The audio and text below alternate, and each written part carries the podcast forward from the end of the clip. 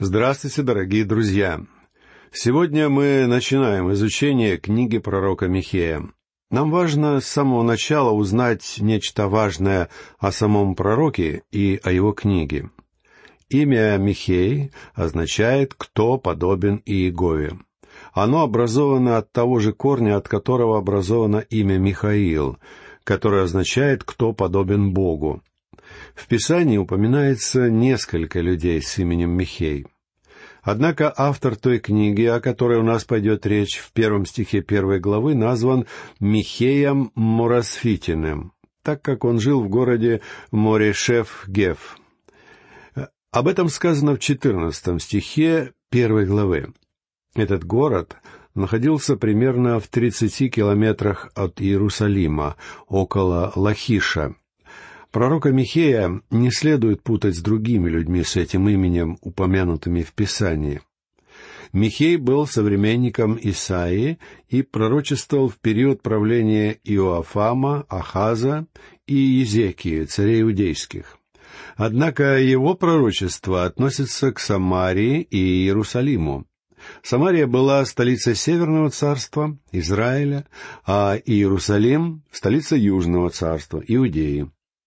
Хотя Михей был жителем Южного царства, значительная часть его пророчества относится к Северному. Он обращался к народам в то время, когда на Северное царство напали ассирийцы. Хотя Южное царство также подвергалось их нападениям, в ассирийский плен все-таки попало Северное царство. Михей был также современником трех других пророков — Исаии, Оси и Амоса. Возможно, он был другом Исаии, и его пророчество иногда называют Исаией в миниатюре. У этих двух пророческих книг есть много схожих черт. Для очень многих людей книга Михея самая излюбленная среди малых пророков. В отношении стиля это пророчество действительно представляет собой выдающуюся книгу. Если вы цените хороший язык, поэзию и литературу, то вы высоко оцените книгу Михея. Ее стиль очень яркий и глубоко индивидуальный. Михей пишет сильно, но при этом мягко и трогательно. Он очень реалистичен и точен в деталях. Он мог бы стать прекрасным военным корреспондентом. В его очерке повествование о бесконечной доброте Бога удивительно и прекрасно сочетается с повествованием о его суде. Здесь есть много известных высказываний, которые хорошо знакомы каждому христианину, хотя часто люди не знают, что эти слова записаны в книге пророка Михея. Через мрак грядущего осуждения Михей ясно видел славу грядущего искупления Израиля, и поэтому его пророчество по-настоящему прекрасно. Михей изрек осуждение на города Израиля, а также на Иерусалим и Иуду. Эти центры оказывали большое влияние на народ. В них присутствовали те же проблемы, которые остро стоят и перед жителями современных городов. Михей осуждал насилие, продажность, грабеж, алчность, материализм, духовную пустоту и порочный секс. Его вполне можно было бы назвать пророком городов. Темы, поднятые пророком Михеем, имеют огромное значение. Обычно его считают пророком осуждения. Это отчасти верно, так как первые три главы его книги повествуют именно о суде. Однако, несмотря на то, что первые три главы следует признать обличительными, последние четыре главы носят утешительный характер. Великий вопрос Михея формулируется так. «Кто, как Ты, Господи?» Пророк постоянно выводит эту тему на первый план. В первых трех главах это выглядит так. «Кто подобен Богу в провозглашении, то есть в свидетельстве?» В главах четвертой и пятой «Кто подобен Богу в пророчестве и утешении?» В главе шестой «Кто подобен Богу в защите осужденного?» И, наконец, в главе седьмой «Кто подобен Богу в прощении?» Поэтому маленькая книга пророка Михея по-настоящему удивительна. Ее главная тема — это осуждение Бога и искупление. Для меня главный текст книги пророка Михея — это глава 7, стих 18. «Кто Бог, как ты, прощающий беззаконие и не вменяющий преступление остатку наследия твоего? Не вечно гневается он, потому что любит миловать». Бог ненавидит грех, но Он любит души грешников, и Он хочет спасти их. Суд называют чуждой для Бога работой. Суд чужд Богу, потому что Он не любит осуждать. Но поскольку Он святой Бог и ненавидит грех, любое противление должно получить адекватный ответ. Бог не может иначе. И все же Он любит души грешников, Он хочет спасти их, и Он спасет их, если они придут к Нему в вере. Книгу Михея можно разделить на части, исходя из очень интересной схемы. Самое естественное разделение на части основывается на том факте, что Михей изрек три обращения, каждое из которых начинается словом «слушайте». Это глава 1 стих 2, глава 3 стих 1 и глава 6 стих 1. Первое обращение направлено ко всем народам, а второе — к руководителям Израиля. Третье обращение носит личный характер. В нем пророк увещевает Израиль покаяться и обратиться к Богу. Теперь позвольте мне коротко рассказать о давнишних нападках на единство этой книги со стороны немецких критиков. Они подвергали сомнению целостность книги Михея на тех же основаниях, на каких они критиковали книгу Исаии. Однако им достойно ответили консервативные исследователи. Поэтому мы не будем тратить время на подробный разбор этой проблематики. Лично мне кажется очень интересным тот факт, что Иеремия цитировал Михея, и это свидетельствует о том, что обращение Михея было важным для того времени. В книге пророка Иеремии в главе 26 стихе 18 говорится «Михей, Моросфитянин, пророчествовал в дни Езекии, царя Иудейского, и сказал всему народу иудейскому, «Так, — говорит Господь Саваоф, — Сион будет вспахан, как поле, и Иерусалим сделается грудою развалин, и гора дома сего лесистым холмом. Конечно же, народ слышал Иеремию ничуть не больше, чем Михея, и то, что Михей предсказывал, исполнилось в точности. Многие люди, особенно молодые проповедники, которые хотят заняться разбором книги Михея, спрашивают меня, с чего им начать. Всем, кто хочет изучать Библию, я хочу сказать следующее. Прежде всего, вам следует охватить главную мысль книги в целом. О чем в ней идет речь? Что пытается сказать нам автор? Какова главная тема? Для того, чтобы получить эту информацию, вам нужно составить план книги. В книге Михея главная тема звучит так. «Кто подобен Богу в провозглашении, в пророчестве, в защите и в прощении?» Именно на этой основе и следует разделять книгу Михея на отделы. Итак, приступим к разбору первой главы. Как я уже указал прежде, главы первая, вторая и третья книги пророка Михея носят обличительный характер. В каждой главе этой любопытной небольшой книги нам встречается какое-либо поразительное высказывание, иногда в пределах одного стиха, а иногда в нескольких, как в первой главе. Прочтем ее первый стих. Слово Господне, которое было к Михею Моросфитину в дни Иофама, Ахаза и Изекии, царей иудейских, и которое открыто ему о Самарии и Иерусалиме. Позвольте мне повториться. Самария была столицей Северного царства. Этот город построил царь Израиля Амври, и это был крупный центр идолопоклонства. Ахав и Иезавель осквернили его, построив там храм Ваала. Прежде город располагался в очень красивом месте, но теперь он лежит в руинах. Когда я ездил в Израиль, я сделал там несколько фотографий. Заброшенные развалины молчаливо свидетельствуют о точности пророчества Михея о Самарии. Слова Михея Марасфитин означают, что пророк был уроженцем города Мерешев-Геф, располагающегося к юго-западу от Иерусалима. Хотя Михей жил в Иудее, он пророчествовал обоим царствам, но все же его главное обращение было направлено к Северному царству. Я много думал об этом.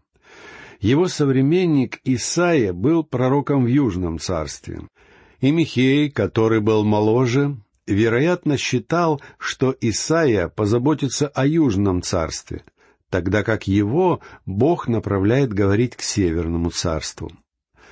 Мы всегда будем ясно представлять себе, к кому обращался Михей, потому что он сам всегда уточняет это. Итак, обратимся ко второму стиху первой главы. «Слушайте все народы, внимай земля и все, что наполняет ее.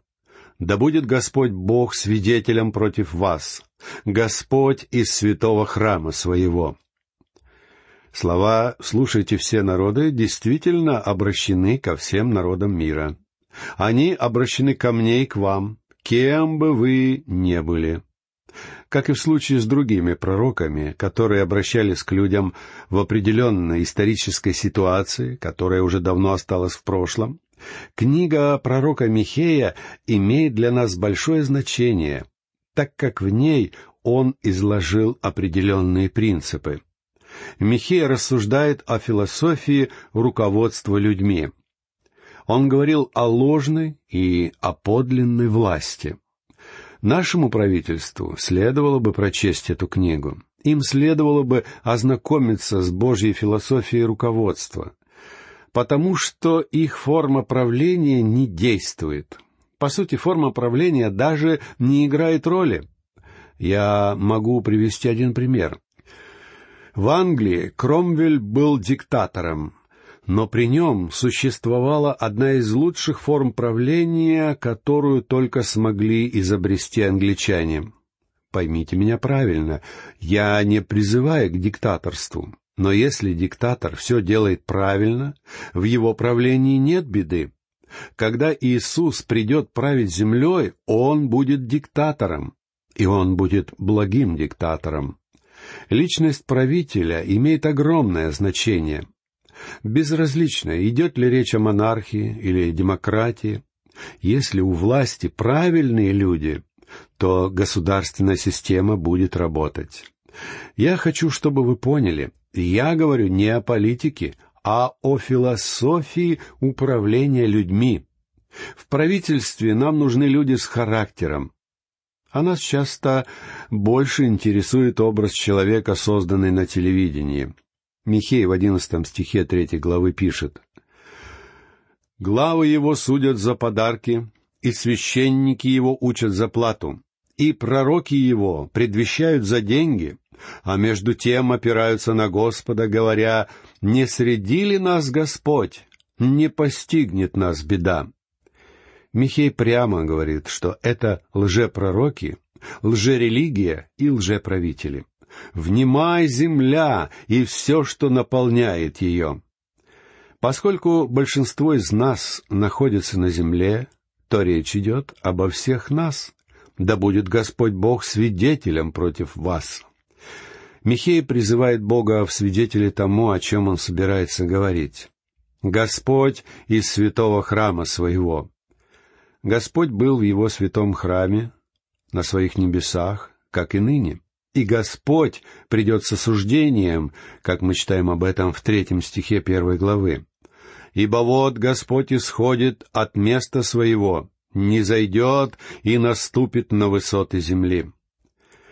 Мы помним, что высоты были местом поклонения идолам. Идолов ставили в рощах, на холмах и на горах. Города в то время также строили на возвышенностях. Как Самария, так и Иерусалим были построены на горах. Господь Иисус говорил, что город, построенный на холме, невозможно спрятать, и город оказывал огромное влияние на всю окружающую его территорию. Если город является столицей, он оказывает огромное влияние не только на прилегающие местности, но часто и на весь мир. Так было со многими великими городами прошлого и настоящего. Города также представляют собой центры великого греха, поэтому Бог не сходит на них с осуждением. Он наступит на высоты земли. Обратимся к следующему, четвертому стиху. «И горы растают под ним, долины распадутся, как воск от огня, как воды, льющиеся с крутизны». Здесь явно идет речь о вулканической активности и о землетрясениях. Такие же самые выражения мы находим в Писании, начиная с книги Судей и заканчивая книгой пророка Авакума.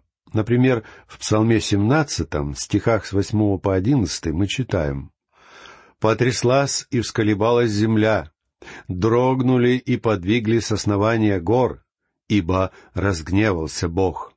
Поднялся дым от гнева его, и из уст его огонь поедающий. Горячие угли сыпались от него. Наклонил он небеса и сошел, и мрак под ногами его и воссел на херувимов, и полетел, и понесся на крыльях ветра. Хотя здесь присутствует фигуральная речь, но это яркая, подлинная картина того, что произошло на самом деле. В связи с этим возникает вопрос о том, кто контролирует погоду и силы природы. Всю природу, землетрясения и вулканы контролирует Бог. Я верю, что Бог судит народы, и что все природные катаклизмы — это Его предупреждение. Однако мы не слушаем Бога, мы не понимаем предупреждений, которые заключаются в войнах. Но Бог движет всеми событиями мира. Мне на память приходит Турция, особенно ее западное побережье и развалины великих городов, таких как Эфес и Пергам, которые прежде были жизненно важными центрами Римской империи. Теперь они лежат в руинах. Почему теперь там нет большого населения? Вы ответите, дело в том, что это сейсмически опасная зона — Значительная часть населения Римской империи жила в современной Турции. И что же случилось с этими людьми? Историки говорят нам, что землетрясения разрушили города, и население оставило их. Это было осуждение Божье. Далее в стихе пятом Бог ясно говорит о своем суде. «Все это за нечестие Иакова за грех дома Израилева. От кого нечестие Иакова? Не от Самарии ли? Кто устроил высоты в Иудее? Не Иерусалим ли? Здесь Господь говорит об обоих царствах и их столицах, о Самарии в Израиле и об Иерусалиме в Иуде или Иакове. От кого нечестие Иакова? Скорее, кто отвечает за нечестие Иакова? И вот ответ. Не от Самарии ли?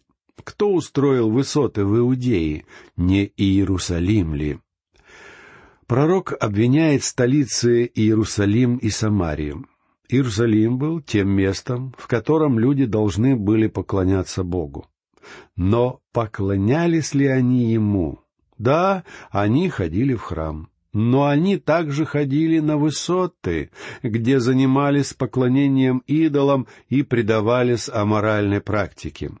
И Бог говорит, что именно за это Он свершит суд над этими двумя великими городами, которые оказывали огромное влияние на народ Израиля и Иудеи. Во времена Михея Самария и Иерусалим были развращены, и Бог желал свершить над ними свое осуждение. Что я могу сказать о моей собственной стране? Мы катимся по наклонной плоскости. Это очень меня печалит, потому что я люблю свою страну, и меня охватывает гнев, когда я вижу безбожие, которое губит народ. Ведь Бог приготовил нас совсем для других целей. Михей в своем пророчестве говорит о власти Бога. Это Божья философия управления людьми. Теперь мы переходим к одному из поразительнейших высказываний книги пророка Михея, и это высказывание одно из самых пространных. Оно длится до самого конца главы, со стиха шестого по стих шестнадцатый. Здесь в миниатюрном виде представлено великое разрушение, которое произойдет в последние дни. Мы вернемся к теме суда в последние дни, когда будем разбирать четвертую главу. Но здесь, в первой главе, речь идет о конкретном разрушении, о суде, который свершится через разрушение Самарии ассирийцами. Я хотел бы показать вам несколько фотографий, сделанных в Самарии. Когда-то это был прекрасный город. Это был очень влиятельный культурный центр. У него могло быть великое будущее. Но теперь он живет в пепле и в зале. Читаем шестой стих первой главы книги пророка Михея. «Зато сделаю Самарию грудою развалин в поле, местом для разведения винограда, не зрину в долину камни ее и обнажу основание ее. Зато сделаю Самарию грудою развалин в поле, местом для разведения винограда. Именно это мы наблюдаем там в наши дни. Я видел маленький виноградник, разведенный арабами прямо на руинах одного из кварталов города. В других местах можно видеть посадки разнообразных деревьев. «Не зрину в долину камни ее». Я стоял на Акрополе в самой высокой точке Самарии и смотрел вниз. И знаете, что находится там внизу? Там лежат колонны и камни, которые прежде украшали собой дома. Все они были перенесены в долину пророчество о камнях в долине исполнилось в точности. «Обнажу основание ее». Я хотел бы показать вам фотографии, которые я сделал у основания сооружений времен Ахава и Иезавели. У меня также есть фотографии фундаментов зданий, построенных некогда римлянами. Бог обнажил их, и сейчас они представляют собой руины. Друзья мои, Бог верен в исполнении своих слов. И развалины городов, над которыми он совершил осуждение, ярко свидетельствуют об этом. Но подробнее мы поговорим о суде Божьем на нашей следующей лекции. А сейчас я прощаюсь с вами. Всего вам доброго. До новых встреч.